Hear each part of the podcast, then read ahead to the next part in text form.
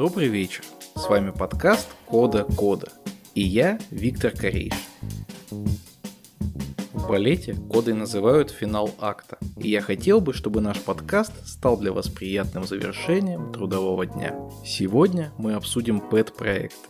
Так часто называют личные, домашние проекты, которые не нужно согласовывать с заказчиком или работодателем. Пэт-проект может быть вашим хобби, может быть началом стартапа, может стать вашим портфолио или даже билетом в новую профессию. Я пригласил гостей разных специальностей с разным бэкграундом. Мы послушаем истории про их успехи и их неудачи в домашних проектах. Первый гость нашего подкаста – Сергей. Он осуществил мечту многих и смог стать разработчиком игр. Давайте послушаем его историю. Всем привет, меня зовут Сергей Лерг. Я разработчик игр.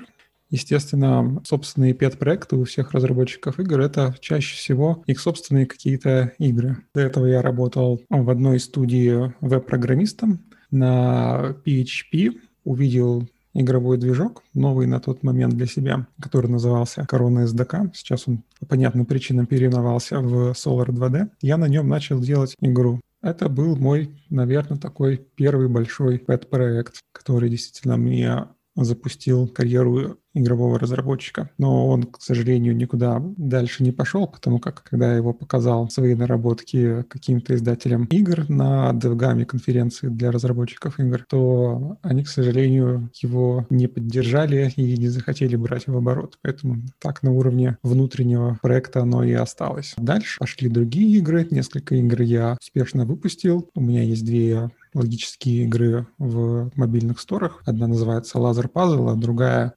2048 Hex. Компания, по которой можно найти их, Spiral Code Studio называется моя. Сейчас у меня довольно много чего можно назвать пэт-проектами, в том плане, что я стал заниматься разработкой нативных расширений и плагинов для разных движков. Некоторые из этих плагинов я продаю через свой Patreon. Patreon – это система, с помощью которой другие люди могут э, скидываться, чтобы поддержать автора. Иногда это бывает автор книги, фильма, рассказа, но в том числе и это может быть автор кода. Дальше Сергей будет рассказывать о технологиях, и там будут встречаться страшные слова, но вы, уважаемые слушатели, пожалуйста, не пугайтесь. Гораздо интереснее не то, какие именно технологии выбрал наш гость, а то, как домашние проекты помогают ему совершенствоваться и узнавать что-то новое. Сейчас я тоже работаю в одном проекте и параллельно постоянно делаю какие-то новые штуки. На данный момент, вот после Нового года, я решил заняться созданием своего фреймворка для игрового движка Default на Хаксе. Default сам используют язык программирования Lua, мне захотелось использовать этот движок с другим языком, который был бы статически типизированным. Идеальным кандидатом оказался Hax, потому что он умеет компилироваться в Lua без проблем работает в дефолте таким образом. И я начал свои наработки, которые у меня были в Lua коде, переносить на Hax. И на Hax они себя сейчас прекрасно показывают, прекрасно себя чувствуют. Да, я нахожу время после работы. Мотивация моя создание этого фреймворка, потому что я хочу сделать еще одну игрушку на Defold, и в котором я использую этот фреймворк. То есть я параллельно пишу фреймворк и параллельно его использую. И получается, можно удобно, быстро его писать и в первую очередь закрывать все основные потребности этого фреймворка, чтобы получился какой-то продукт. Тем более, что у меня уже есть а, видение, как все работает Defold движок внутри, и понятно, какие там все механизмы используются, поэтому смена языка программирования, в принципе, особо не влияет на скорость разработки. Получается, что Сергей одновременно изучает новый язык программирования, делает фреймворк, то есть инструмент для других программистов, и пишет с его помощью игру. Это как если бы плотник учился ковать, параллельно изобретал новый горн, да еще и делал бы полезные изделия. Удивительно, такое вряд ли было бы возможно в заказных проектах. И Сергей занимается этим не первый год. Мне стало интересно, такая работа для него это бизнес или хобби? Я вот начал изучать движки разные игровые, начал в, том, в том числе и для ну, собственных нужд делать различные плагины. Это мое хобби, потом вылилось в то, что я начал плагины продавать. И у меня начали эти плагины заказывать на разработку. Это уже точно бизнес. У меня уже точно есть некие бизнес-процессы, по которым я на заказ делаю различным компаниям различные плагины. Вот это тут четко. То, что все я для себя делал, и, наверное, даже те плагины, которые у меня так продаются, это, конечно, все-таки больше хобби, потому что прибыль, которая э, капает с этих продаж, она, конечно, не сравнится с тем, что получается на работе на заказ или по контракту. Пэт-проекты часто не приносят денег, потому что они начинаются без бюджета, а когда у тебя нет бюджета, это ведет к тому, что ты не можешь закупить хороший арт, ты не можешь закупить хорошую музыку, не можешь нанять маркетолога, не можешь закупить трафик на свой проект. Отсутствие бюджета — это самый большой вклад без успешности проекта. Если есть бюджет на старте, это не гарантия того, что проект будет коммерчески успешным, но отсутствие бюджета на старте вероятность неуспеха сильно повышает. Ковыряться, разбираться очень интересно, но в первую очередь это, конечно, должен быть интерес к конечному продукту. То есть в моем случае это некая игра, которую я хочу сделать, написать, но также может быть конечным продуктом фреймворчик, который я делаю. Это тоже вполне себе цель, вполне себе продукт. Он, конечно, не будет зарабатывать денег, но как очередное такое достижение, очередной вклад в сообщество разработчиков, вполне себе цель нормальная, мне интересная. И когда я ей занимаюсь, я выкладываю небольшие видосики, небольшие картиночки, отчетики о моем прогрессе. В Твиттере, в Телеграм-чате люди поддерживают, им, очевидно, нравится то, что я делаю, поэтому это тоже придает мотивации работать над такими штуками. Большую часть по разработке игры я беру на себя, но, естественно, мне нужен и художник, и музыкант, если я хочу сделать действительно качественный продукт. Если делать все самому, то оно получается ну, такое. То есть играть можно, но, конечно, видно, что это рисовал не художник, это писал музыку не музыкант. Начать разрабатывать игры можно в одного совершенно спокойно. Для этого ничего конкретного заоблачных каких-то навыков не нужно обладать. То есть если вы в первую очередь программист, то э, можно отходить больше от какой-то процедурной создания э, музыки, процедурной создания какого-то арта, можно на это опираться. Если вы художник, то в первую очередь вы ориентируетесь на арт, вы сначала рисуете картиночки, как будет игра выглядеть на конечном устройстве, потом вы либо можете найти разработчика, который по всем этим готовым картиночкам может быстренько сделать игру, либо пользовать какой-либо из э, конструкторов игр совершенно без кода сделать на них игру. Понятное дело, что не все возможности там можно реализовать, но начинать всегда нужно с чего-то простого, с чего-то, что можно действительно реализовать за небольшой промежуток времени. Если вы музыкант, тут сложно, конечно, самому сделать игру. Хотя бы нужно быть, не знаю, может быть, сценаристом или писателем, чтобы вот хотя бы историю и мир проработать, вот, и от этого уже отталкиваться. Я очень много чего забросил. Это вполне нормальная тема. Главное не останавливаться делать что-то. Понятное дело, можно постоянно бросать и ничего не доводить до конца. И вот здесь вот действительно нужен какое-то решительное решение закончить. Не знаю, как по-другому сказать. Нужна такая жесткая рука и себя обязать сказать себе, вот, нормальная идея, давай вот ее уже доделаем, уже не будем распыляться на что-то другое. Но если очевидно, что проект заходит никуда или мотивация полностью проходит, то нет ничего зазорного в том, чтобы его бросить. Возможно, он полежит-полежит, потом новая идея тебе в голову придет, можно будет этот же проектик с полочки достать, его как-то модифицировать, и дело пойдет по новой. Бросать проекты можно, не нужно останавливаться и вообще заканчивать какую-то работу на стороне, я бы так сказал. Я думаю, тут, когда человеку интересна какая-то область знаний, в рамках которой у него, собственно, и образуется какой-то проект свой, то тут уже его ничем не остановить. Постоянно об этом думаешь, у тебя руки чешутся, поскорее бы что-нибудь там накодить, что-нибудь там да выложить. Поэтому проблем с поиском времени лично у меня не возникало, потому что просто все свободное время практически я этим занимался. Я могу предположить, что много времени людей занимает их работа, рутина, э, домашние какие-то заботы, и вечером уже не остается сил на что-то, что можно было бы в свое удовольствие погодить. Не знаю, как вас, а меня эта история очень мотивирует. Я однажды тоже засел делать игру и изучать новые технологии. Мне стало интересно, получится ли сделать 3D-прыгалку в браузере. И я выбрал незамысловатую идею, нечто среднее между Змейкой и Пакманом. Как только у меня получилось что-то играбельное, спустя несколько дней, мой интерес охладел. А Сергей в этом месте не остановился, продолжил совершенствоваться и сделал геймдев делом своей жизни. Я не мог не спросить у него совета для тех моих слушателей, кто сейчас очень хочет, но не знает, с какой стороны начать. Лично меня больше всего угнетает, что в мое время, когда я учился, у меня не было такой а, доступности всех технологий, которые есть сейчас. У людей есть такое проникновение интернета и такое проникновение умных людей в этот интернет, где за экспертным мнением далеко ходить не надо. Есть подкасты, есть ютубы, есть конференции. Мне обидно, что я мог бы, наверное, начать все это дело раньше, поэтому мой самый, наверное, важный совет – не откладывайте на потом никогда. Если вы захотели что-то сделать, делайте это прямо сейчас, прямо сегодня же. Садитесь и делайте. Если вам немедленно захотелось запустить свой текстовый редактор и начать что-то делать, то я вас прекрасно понимаю. Но позвольте предложить вам послушать историю нашего второго героя. У него другой подход, а еще он поделился с нами не только взлетами, но и падениями.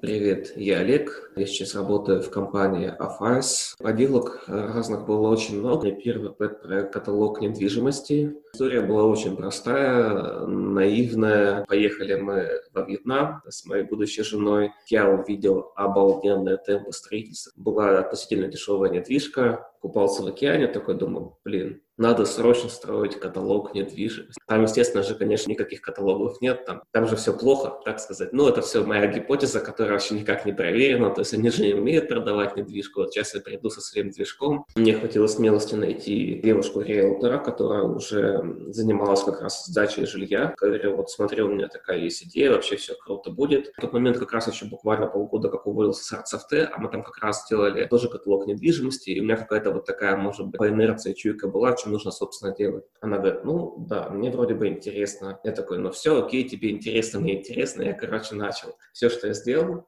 по факту это какой-то личный кабинет, где ты можешь добавлять объекты недвижимости, и все, что было видно клиенту, ну вот любому заходящему человеку, это Google карта с точками, ты на эту точку нажимаешь, там тебе показывается там сколько комнат, сколько площадей, делал фильтр. Уже потом, а после я понял, что я просто тупо увлекся технологиями, потому что в тот момент я там взял свежий фреймворк Symfony, взял Postgres, мне это все дико нравилось, я это все пилил-пилил, увлекся JS, динамикой. В итоге все, я сделал MVP, как я считал, иду к этой девушке, говорю, смотри, что у меня есть. Она такая, ну, да, ну, что-то мне неинтересно. Я говорю, ну как неинтересно? Давай вот свои объекты на мой движок переносить. Типа у тебя будет свой сайт. У нее там как было? У нее был сайт-блог, где она рассказывала, там YouTube-блоги, а по факту все объекты, которые она продавала, выставляла, она а, выставляла уже на каких-то раскрученных платформах, на которых есть трафик, которые уже подняты в поисковой системе. И она говорит, ну да, у меня будет свой движок на сайте, а смысл?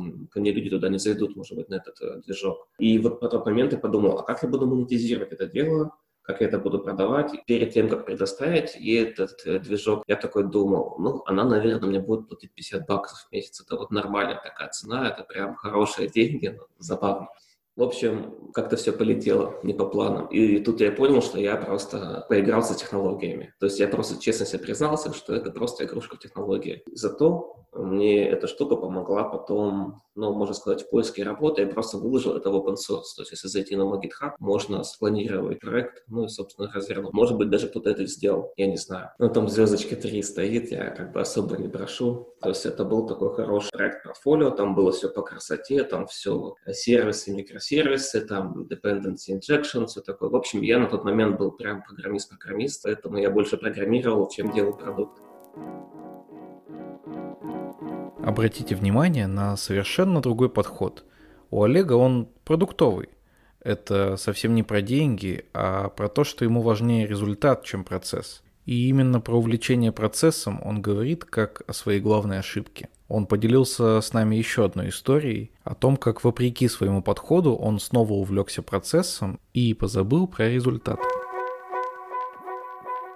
Все, я уже вот на свою текущую работу поступил, и тут мне поступила задача, нам нужно интегрировать в нашу SaaS-форму внешний сервис, который умеет что делать. В общем, когда мы кликаем на баннер, любой на сайте, нас не сразу там ведет, допустим, на какую-нибудь игрушку в Play Market. Нас сначала там идет редирект на одну платформу, там снимут какие-то метрики. Потом, если это платформа реселлера, она еще куда-нибудь отправит. То есть такая цепочка редиректов, и только потом ты приходишь уже на конечную страницу. У тех, кто занимается рекламой, у них есть потребность проверять вообще, насколько эти цепочки живые. То есть работает ли весь этот путь от баннера до конечного сайта, где там еще у тебя 5-6 редиректов через разные там всякие страны, сервера. В принципе, просто проверка жизнеспособности ссылки. И еще такой момент, что некоторые промежуточные реселлеры хотят забрать твой трафик. То есть они в какой-то момент берут и, допустим, посылают твой клик не на ту игрушку, которая была на баннере, а они, допустим, посчитали, что какой-нибудь порно-сайт принесет им больше денег, ты там оставишь какую-нибудь денежку, и поэтому просто, ну, это воровство трафика называют. Надо тоже отслеживать, что начало соответствует концу. Идея с точки зрения программирования очень простая, то есть ты просто должен запустить эмуляцию браузера, сделать клик, и чтобы у тебя просто браузер прошелся по этим ссылкам, отработал редиректы и просто дошел до конца. И я увидел, что эти ребята, они в Израиле за 5000 проверок, они что-то хотят 400 баксов или 500 баксов в месяц. Все, у меня глаза загорелись, большие деньги, прям у меня уже какая-то стратегия была. Я даже нашел конкурентов, составил табличку, понял, что эти ребята израильские не такие уж дешевые. Есть конкуренты, на тот момент им было где-то один или два конкурента, но я подумал, что если я чуть-чуть подвинусь по цене, то, в принципе, я смогу занять нишу, в общем, все, дело поехало. И я, кстати, почти эту штуку доделал. Но я прогорел на каком моменте? Во-первых, чтобы нормально проверять эти ссылки, надо заходить с айпишников разных стран. То есть для этого тебе нужны прокси-сервера. Ну, я же хочу сделать максимально дешево для себя. Мне не хочется инвестировать деньги в проект. То есть я готов инвестировать кучу времени, но не готов поделиться денежкой. Вот, кстати, тоже еще проблема, когда люди говорят, я хочу сделать все сам. Я начал парсить всякие сайты с бесплатными прокси-серверами, какие-то качать каталоги прокси-серверов. Вот весь этот парсинг у меня, наверное, занял месяца четыре, потому что я качал эти списки, эти проксики умирали, эти проксики не выживали. То есть вот это получается отбор, фильтрация, валидация и все-все-все-все. Это очень много времени отняло. Потом меня все-таки доперло, что, наверное, проще заплатить 100 баксов. Кто-то это уже сделал для тебя. Не надо думать, что вы всегда первопроходцы. Я нашел каталог прокси-сервера, которые работали через ботнет. И это все работало хорошо, все. То есть у меня за эта штука заработала, и а мне нужно было какую-то платежную систему сделать. И вот на поиске платежной системы я убил тоже много времени.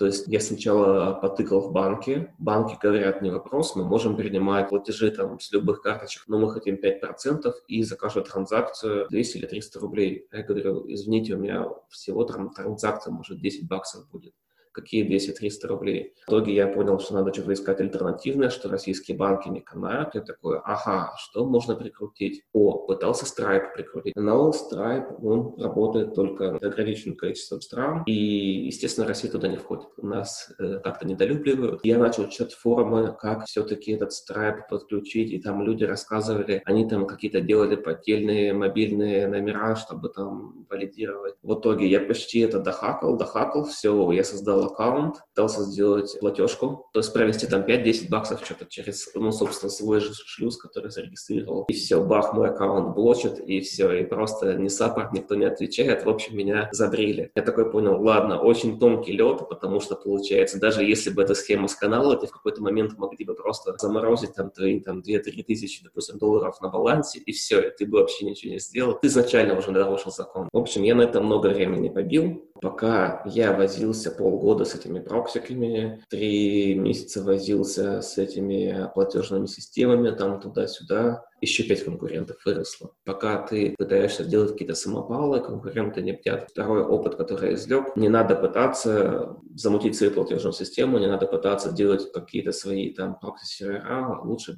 заплати там 100 баксов, и ты получишь на порядке гораздо более качественное решение, чем ты будешь там сидеть и парсить каталоги платных сайтов. И вот мы познакомились с тернистым путем нашего гостя, как он сделал главные выводы и к чему пришел, когда начал делать свой самый успешный на текущий момент проект. Success Story на самом деле тоже начиналась достаточно просто, то есть не было какого-то там рыночного исследования, там маркетинга, что там какая-то модель туда-сюда. В общем, я стал лидом, ко мне стало куча-куча-куча народа ходить, особенно была проблема у нас с QA, потому что они приходят и говорят, Олег, как мне проверить ту или иную фичу? Мы пользуемся Slack, в Slack нету голосовых сообщений, и я такой подумал, надо сделать голосовые сообщения, чтобы я мог просто записать голос, потому что расписывать там целый параграф было неохота. То есть я по факту делал тулзу для своего пользования, но, естественно, я сразу с расчетом, что я ее пытаюсь как-нибудь выставить в каталог, я пытаюсь продать. Снова включилась вот эта программерская банковская жилка. Ай, да, я сейчас сделаю это все на коленке за два месяца и вообще, и все, и больше там трогать ничего не нужно будет. В принципе, я сделал на коленочный такой вариант, MVP-шку буквально, наверное, на неделе за три. Взял какую-то библиотечку на, на JS, которая пишет звук, а сделал быстренько на Golang бэкэнд, который этот файлик принимает и просто дальше пушит API-шку Slack, делал регистрацию пользователей, и я посчитал, что все это работает, и я понял, что нужно уже начинать собирать деньги. Я все-таки нашел платежную систему Pedal. Мне в России прислал карточку, я мог снять денежку с банкомата, я запушил это все в лог. Думаю, как назвать приложение? Был конкурент, они назывались Recordify. А я думаю, а что будет искать человек в каталоге приложения? Он, наверное, будет что-нибудь искать. Voice, Audio, Message, что-нибудь такое. В общем, я называл Voice, Message. Все. Все очень просто. И на самом деле это, кстати, было одно из критериев успеха, что у меня, получается, мое приложение стало на несколько пунктов выше, чем их приложение, потому что люди все-таки набирают ну, какие-то простые слова для поиска. Это мне, кстати, помогло и в поиске в Гугле. Я там буквально, наверное, рекламировался на паре форумов на Reddit, и этот есть э, сайт-опросник Cure. Ты типа сам задаешь вопрос, а потом где-нибудь там чуть ниже через несколько постов сам отвечаешь. Вот смотрите, какое есть классное решение. То есть с одного аккаунта ты задаешь вопрос, типа, а можно ли где-то слать сообщения звуковые в Slack? Там народ начинает писать, типа, нет, там в Slack такого нету, а потом ты такой победоносно приходишь и говоришь, а вот есть такое. У меня первые подписки, все, то есть я там заработал за три за два месяца 300 баксов. Это вот были прям самые такие первые мои стартаперские деньги, да, знаешь, что вот прям я из банкомата достал эти три купюры со 100 баксами, прихожу к жене, говорю, вот запах стартапа. Продажи шли очень грустненько, потому что не логирование ошибок вообще. Я никаких метрик не собирал. То есть у меня была Яндекс Метрика, я знал, сколько людей заходит, с каких стран, все. А какие-то там баги сыпятся, еще что-то. И как только я делал логирование, я понял, почему люди не заходят. У кого-то отваливалась регистрация, у кого-то отваливалась загрузка файла. И, в общем, очень-очень много багов. Еще, наверное, месяца 3-4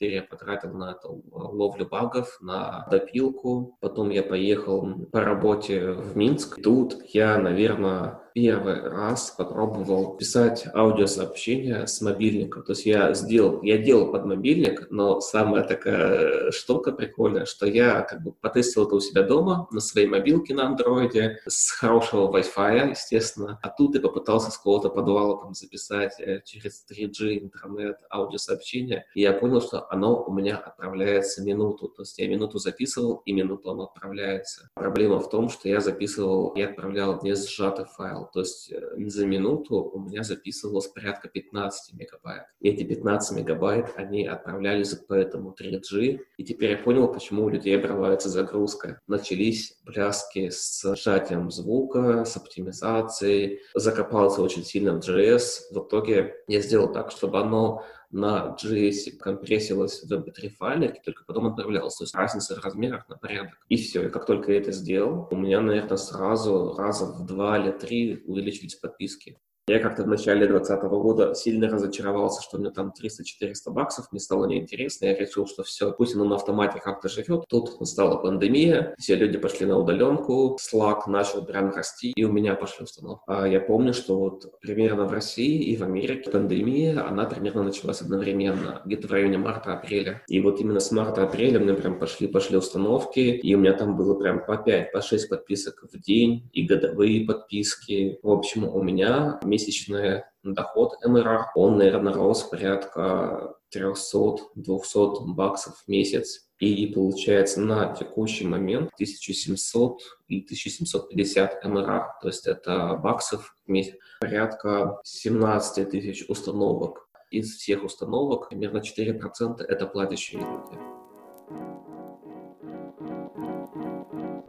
Стал ли этот проект успешнее других благодаря урокам, которые вынес наш гость из своего предыдущего опыта, или благодаря тому, что на этот раз он лечил свою собственную боль, а не чью-то чужую, вы можете решить для себя, уважаемые слушатели. Хедлайнером нашего подкаста сегодня станет человек, который сделал огромное количество личных проектов, которыми пользуется он сам и еще большое количество людей. Когда ему не хватает времени или хардскиллов, он воодушевляет своим видением других людей. Я и сам имел честь поучаствовать в обновлении проекта The Rules. Это сайт с правилами русского языка. Я позвал Илью Бирмана в подкаст, потому что восхищаюсь тем, как он меняет мир своими продуктами, и я вместе с вами хочу узнать, как ему это удается.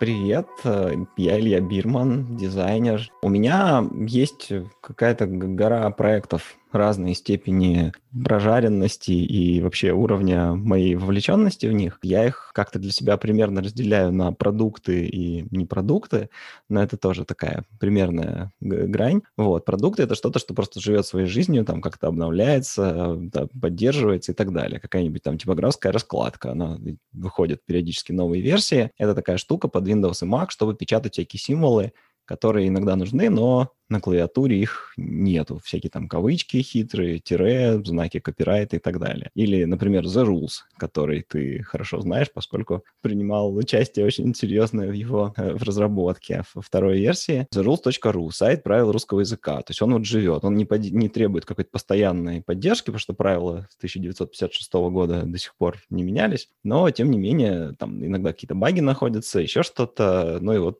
мы с тобой его однажды просто обновляли в плане там дизайна и так далее. Но он есть, поэтому это тоже живой какой-то продукт. Ну и плюс еще существует The Rules под iPhone, как бы другой технический продукт, но для меня это как бы часть этого же. Ну и какие-то вот такие штуки есть, там какие-то небольшие скрипты, там всякое такое. А есть проекты, которые трудно назвать продуктами, какие-то просто дизайнерские штуки, типа там схема метро, или адресные таблички для Челябинска, которые вот мы сделали с Игорем Штангом, то есть мы придумали весь дизайн, ну, как бы вот опубликовали, и вот все, сделан проект. Правда, сейчас мы еще сделали генератор, в котором можно вписать свои, свой адрес, и тебе дадут PDF-ку с готовой табличкой, которую можно произвести и повесить. Так что вот оно тоже куда-то в сторону продукта двигается. Ну и есть еще проекты, которые такие полуличные, полубюрошные. Это вот э, всякие курсы и книги, которые я делаю. То есть у меня есть две книги, книга про интерфейс и книга про транспортные схемы. Они обе вышли в издательстве «Бюро Горбунова». Как бы бюро занимается их разработкой технической, там, продвижением и кучей других всяких забот, а я типа автор. Причем в случае с книгой про интерфейс Тем Горбунов мой соавтор, там абсолютно неотъемлемый, можно сказать можно их считать моими проектами, потому что, ну, я тут как бы движущая сила, то есть если я их перестану делать, то не может быть, что Артем придет и скажет там кому-то другому, ну, тогда ты пиши книгу про транспортные схемы. То есть это просто вот бюро здесь такая моя команда, с которой я это делаю. Ну и там еще всякого можно на моем сайте найти, но это вот те, что сейчас пришли в голову. Ты знаешь, сейчас сложно вспомнить, что было первым проектом, но я же еще не осознавал это как какой-то проект. Ну, то есть типографская раскладка – это вообще какая-то случайность. Я ее сделал просто потому, что меня бесило, что эти символы нужны, а их хрен напечатаешь. Я как-то там чудом, тогда еще на винде сидел, я как-то чудом нашел, что есть какой-то софт, который позволяет свои раскладки создавать, что-то в нем поковырялся, сделал и пользовался. Потом думаю, дай-ка я публикую, вдруг кому-то еще понадобится. Так вот постепенно оно стало проектом, который типа вот живет уже там лет 15. Так что что там до этого, наверное, тоже что-то делал, но что из этого до сих пор живо, я не знаю. Я помню, что я еще тоже во времена виндовые делал аудиоплеер на базе Фубара, люди обычно пользовались каким-нибудь винампом, который был вообще неудобоваримый. Фубар был еще хуже изначально, но при этом под него можно было там вообще полностью свой интерфейс написать, и у него были куча всяких технологий, в котором ты мог сделать вообще все, что угодно. И у меня был прям мой проигрыватель, в котором я весь сделал свой интерфейс, и он был опубликован, кто-то им пользовался тогда, кроме меня. Ну, когда я переехал на Mac, это все потеряло для меня актуальность, поэтому эта штука умерла. У меня нету какого-то алгоритма действий, оно все как-то происходит само собой. Еще один пример такого же проекта, который возник просто из того, что мне чего-то не хватало, это Wireless DJ, который сейчас в режиме жизнеобеспечения живет. Это такой диджейский контроллер под iPad. То есть у тебя на экране iPad рисуются всякие там тумблеры, ручечки, фейдеры, кнопочки, которые есть на всяком диджейском оборудовании, там проигрывателях, пультах, ну какой-то минимальный их набор, который влезает на экран iPad. Он по Wi-Fi соединяется с компьютером и управляет диджейским софтом, например, трактором, ну или там каким-то другим, кто что предпочитает. То есть внешний пульт, это там MIDI-контроллер какой-нибудь такой, он стоит денег. А мне казалось, что, ну, у меня уже есть iPad, у меня уже есть Wi-Fi, надо как-нибудь исхитриться, придумать так, чтобы использовать его и не покупать никакой внешний контроллер. Это то, что я сам бы не смог, например, запрограммировать, потому что я совсем плохо себе представляю программирование под iOS. Мы это сделали с Женей Бодуновым, который очень крутой разработчик. Уже не помню, как именно мы на эту тему именно начали разговаривать. То ли я просто написал, что типа не хочет ли кто-то в этом поучаствовать, то ли я как-то уже с ним успел познакомиться, реально не помню. В общем, как-то вот мы с ним в итоге это начали делать и сделали, и это долгое время работало но мы это уже много лет не обновляли, потому что как-то, ну, у меня к этому интерес пропал, потому что у меня уже есть нормальный аппаратный какой-то контроллер внешний. Это все равно, конечно, удобнее, чем тыкать в стеклянный экран. Ну и Женя сам, у него там свой большой успешный продукт. Поэтому вот он сейчас как бы есть, типа, но мы его не поддерживаем. Вот он э, тоже возник из того, что, ну, такого надо было. Я подумал, что, наверное, не мне одному можно из этого сделать, чтобы это было, ну, не совсем на коленке, а все-таки было не стыдно показать людям. И, ну, мы сделали. В то время, когда это вышло, это была единственная такая программа, в которой было это все хорошо. То есть там были какие-то очень кривожопые MIDI-контроллеры, тоже Wi-Fi под iPad, но этим всем пользоваться было вообще невозможно, а мы вот взяли и сделали хорошо. Обычно вот так возникает, то есть ты видишь просто в жизни, что тебе что-то не хватает, ну, или его просто нет, нету, или оно есть, но оно все какое-то дурацкое, и ты думаешь, ну, я-то могу сделать чуть лучше, ну, и все, берешь и делаешь. Моими всякими такими проектами я зарабатывать не умею, потому что у меня мотивация в другом. Если бы мне сказали, смотри, сделай вот такое, и тебе за это будут платить кучу денег. Я буду думать, ну, как бы, куча денег, конечно, прикольная тема, но я же не хочу это делать, а я хочу делать другое. Поэтому давайте я лучше буду делать другое, а уж если там потом как будет капать на мороженое, ну, окей, приятно. У меня никакого финансового плана не было и, скорее всего, никогда не будет. Все-таки нужно быть с собой честным. Мне 36 лет, я такого никогда не делал. Мне от одной мысли дурно, поэтому сложно представить, чтобы что-то изменилось. Мне кажется, что это ужасно скучно. Слава богу, я могу себе позволить не думать о финансовом плане и просто делать то, к чему лежит душа. В проектах Ильи принимают участие программисты, дизайнеры, менеджеры – и мне очень интересно, как же ему удается заражать свои идеи окружающих. Я, честно говоря, как-то специальных каких-то усилий по заражению идеи не прилагаю.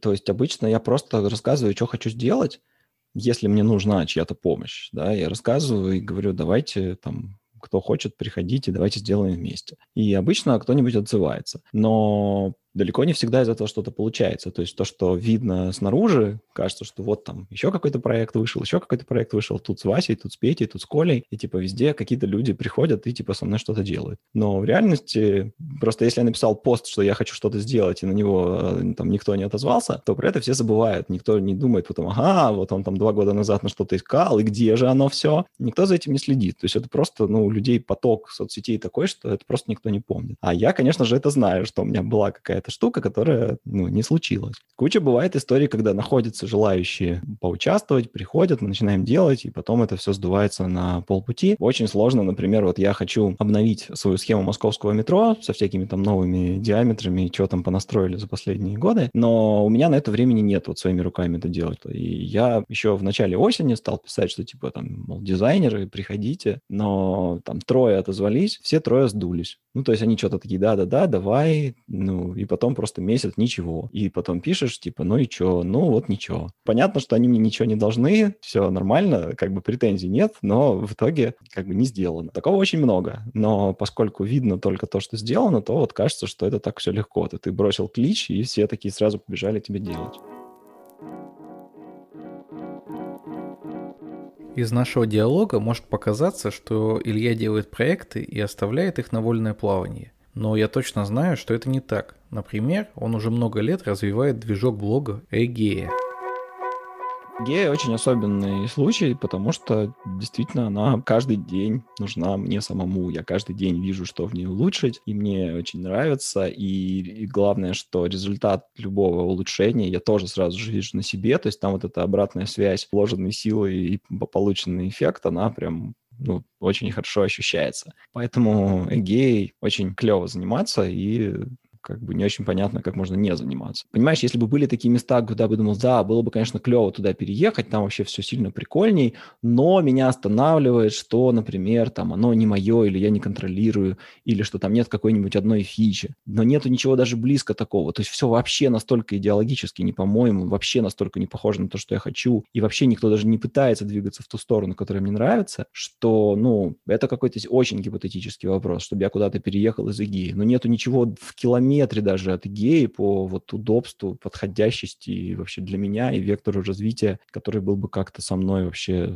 соотносим. Тут больше, если уж опасаться чего-то, из-за чего гей перестанет развиваться, это что меня собьет автобус. Поэтому, ну, если я просто почувствую в какой-то момент, что гея меня больше вообще никак не увлекает, и я ей заниматься не хочу, ну, надо будет просто ее там за open source и просто чтобы люди хотя бы могли делать то, что они хотят. Но поскольку Эгеи уже лет 18, то пока не было у меня за это время ощущения, что да ну ее нафиг. Пока есть ощущение только, что, блин, сколько же еще всего там предстоит сделать, я умру раньше, чем сделаю все, что хочу. Все люди, которые призывают тебя перейти в open source, они всегда говорят, что ты перейди в open source, и там сразу же придут куча желающих все тебе делать, но это так не работает. Если есть желающие, то они и так приходят, и, в общем-то, когда они приходят, я же людям даю доступ к гиту, и мы что-то делаем. А если ты имеешь в виду, что вот просто какому-то конкретному человеку не будет хватать там какой-нибудь именно его хотелки, и он, значит, придет и сделает, ну так он ее сделает через жопу самым каким-то минимальным путем, чтобы она для него заработала, который я никогда в жизни не приму. После того, как я не приму 10 pull реквестов э, потому что люди будут делать все плохо, я, значит, ко мне больше тоже никто ничего не придет делать. Ну, это если еще оптимистично смотреть, что эти первые 10 желающих найдутся. Но в реальности не очень понятно, откуда им пока взяться. Илья сделал много проектов, и часть из них очень востребованы. Мне стало интересно, и я спросил, что ему дают эти проекты.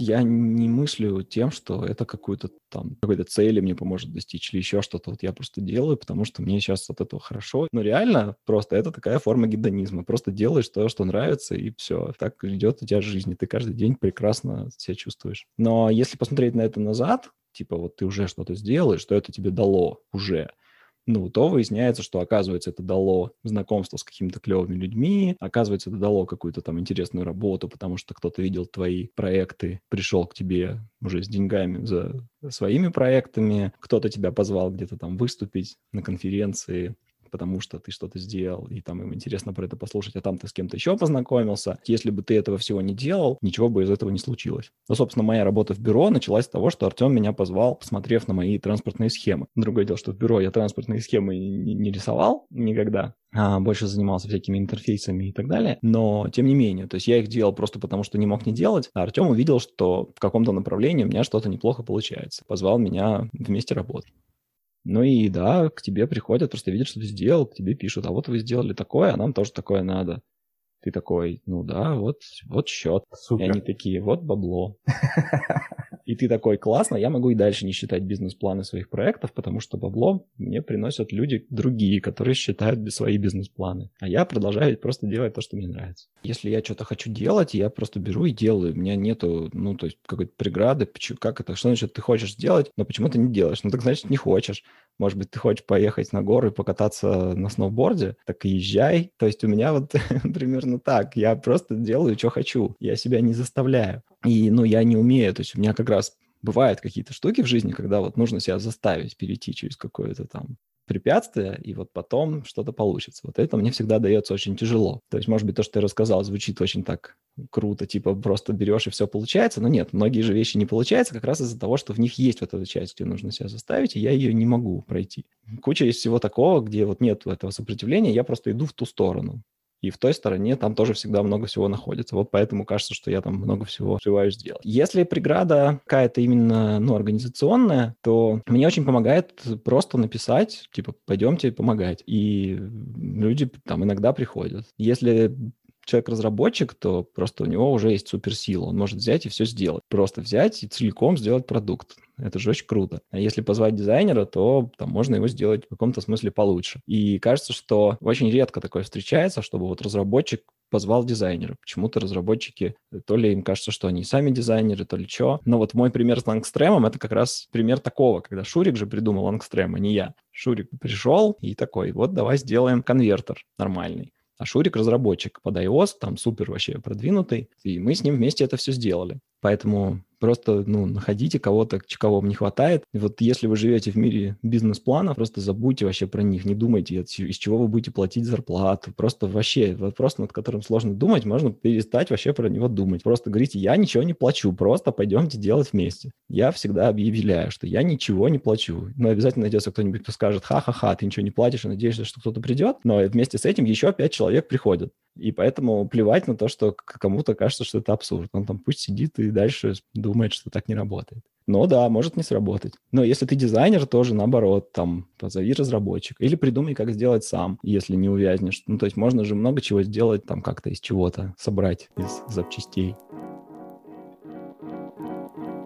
Но запустить проект мало. Нужно, чтобы он дальше жил и развивался. У Ильи несколько проектов, которые живут уже много лет, поэтому я не мог не попросить рассказать его о том, что сделать, чтобы и мои пэт-проекты жили так долго.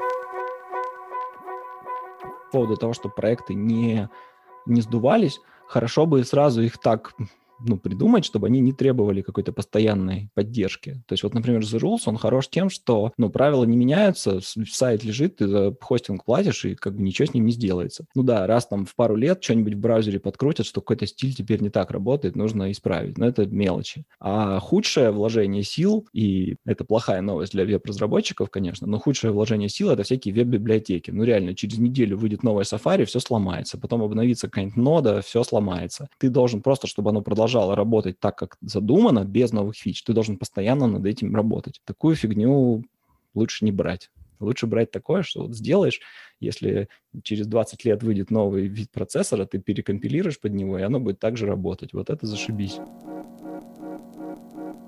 Этот выпуск получился очень интересным для меня. Надеюсь, что и для вас тоже. Такие разные подходы, но все они, как мне кажется, сводятся к тому, что если ты не можешь не делать, то делай. Делай себя лучше, создавай новые возможности и меняй мир. С вами был Виктор Корейша. Я буду очень рад, если эти истории вдохновят вас на свой проект. Подписывайтесь на наш телеграм и инстаграм кода кодакаст. Там я выложу дополнительные материалы и вы сможете обсудить выпуск. Ну а если вы решите поделиться своими историями или вам есть что обсудить со мной лично, то пишите мне в Телеграм аккаунт Корейша или на почту виктор собака Пока-пока.